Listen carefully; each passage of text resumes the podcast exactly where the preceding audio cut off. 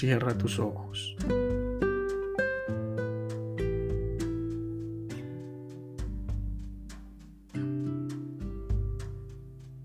Contempla.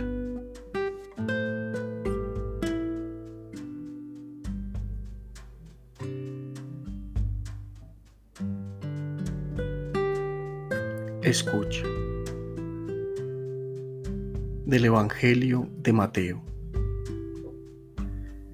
En aquel tiempo, al ver Jesús el gentío, subió al monte, se sentó y se acercaron sus discípulos, y abriendo su boca les enseñaba diciendo, Bienaventurados los pobres en el espíritu, porque de ellos es el reino de los cielos. Bienaventurados los mansos, porque ellos heredarán la tierra. Bienaventurados los que lloran, porque ellos serán consolados. Bienaventurados los que tienen hambre y sed de justicia, porque ellos quedarán saciados. Bienaventurados los misericordiosos, porque ellos alcanzarán misericordia. Bienaventurados los limpios de corazón, porque ellos verán a Dios. Bienaventurados los que trabajan por la paz, porque ellos serán llamados hijos de Dios. Bienaventurados los perseguidos por causa de la justicia, porque de ellos es el reino de los cielos. Bienaventurados vosotros cuando os insulten y os persigan y os calumnien de cualquier modo por mi causa. Alegraos y regocijaos, porque vuestra recompensa será grande en el cielo. Palabra del Señor. Gloria a ti, Señor Jesús.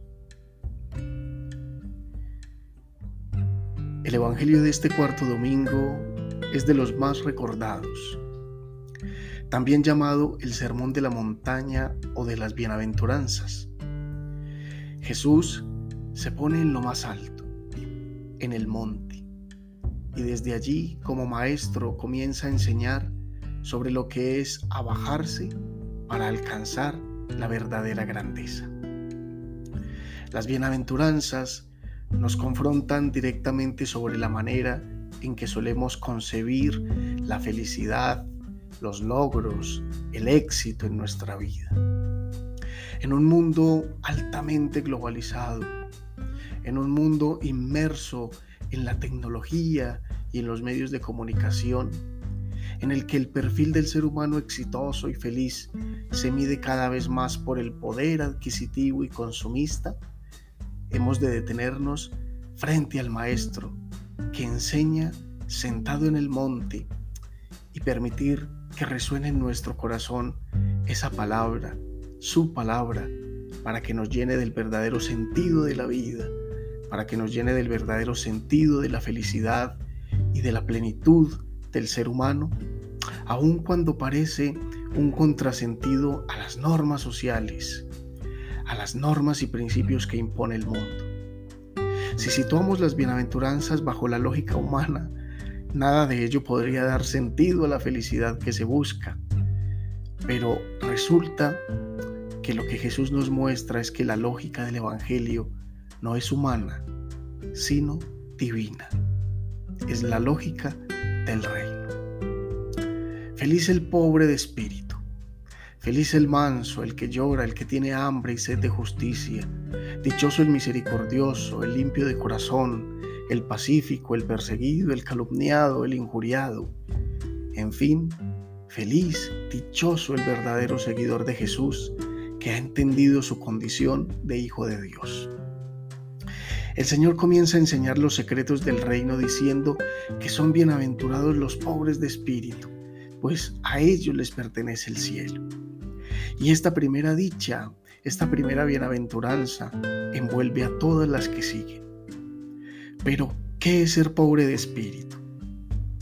Muchas veces se ha malinterpretado el sentido, pues se suele identificar al opacado, al que no posee sueños ni esperanzas, como un pobre de espíritu. Pero, en realidad, el verdadero pobre de espíritu es aquel que ha encontrado toda su riqueza y el sentido de su vida en Dios. Por eso es heredero del reino. Otra palabra que define al pobre de espíritu es la humildad.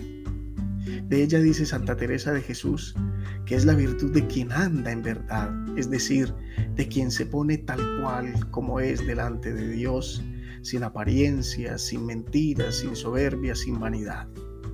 El pobre de espíritu es aquel que sabe que por sí solo no tiene nada, que todo lo ha recibido de Dios y es a Él a quien le pertenece. El pobre de espíritu es el que se desposee de sí mismo para tener su única posesión en Dios. El pobre de espíritu es el que sabe abandonarse en los brazos del Padre como un niño que no puede nada. Siendo Dios la verdadera riqueza del ser humano, ¿qué podría temer? Sabe que en la mansedumbre y en la humildad está el seguimiento del Maestro, que en el llanto el Señor será siempre consuelo que en el hambre y en la sed de justicia, en un mundo lleno de inequidad, Dios es la recompensa. El dichoso, el bienaventurado, tendrá misericordia de sus hermanos, porque la ha recibido de su Padre. Y en la limpieza de su corazón se hará visible el rostro de Dios y llevará por el mundo la paz que Él le ha dado. Si es perseguido por la causa del reino, o sea, por el amor, o injuriado y calumniado por vivir como Jesús, encontrará en ello el gozo y la gloria. Jesús proclama las dichas, las bienaventuranzas, porque las vive y sabe que en ellas está la verdadera felicidad de todos los hijos de Dios. Nosotros, pues, sus discípulos de hoy, estamos dispuestos a ser felices, a seguirle a ser dichosos. Para terminar, oremos. Amado Jesús, gracias porque nos comunicas la herencia de felicidad que el Padre siempre ha tenido para nosotros desde la eternidad. Te pedimos nos ayudes a descubrir ese gozo que hace plenas nuestras vidas en el amor.